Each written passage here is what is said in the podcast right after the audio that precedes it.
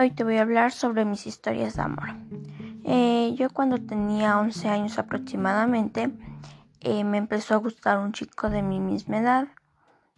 Eh, literal, yo no sé ni por qué me gustaba. Y era súper chévere conmigo, se portaba lindo conmigo. él me dijo que se iba a ir a otro país. Y cuando me dijo eso, yo me puse súper triste. Uh, Después de un año, uno de sus amigos, uno de sus mejores amigos, me dijo como que, oye Karen, a mi a mi amigo le antes, o sea, cuando él estaba aquí le gustabas y así.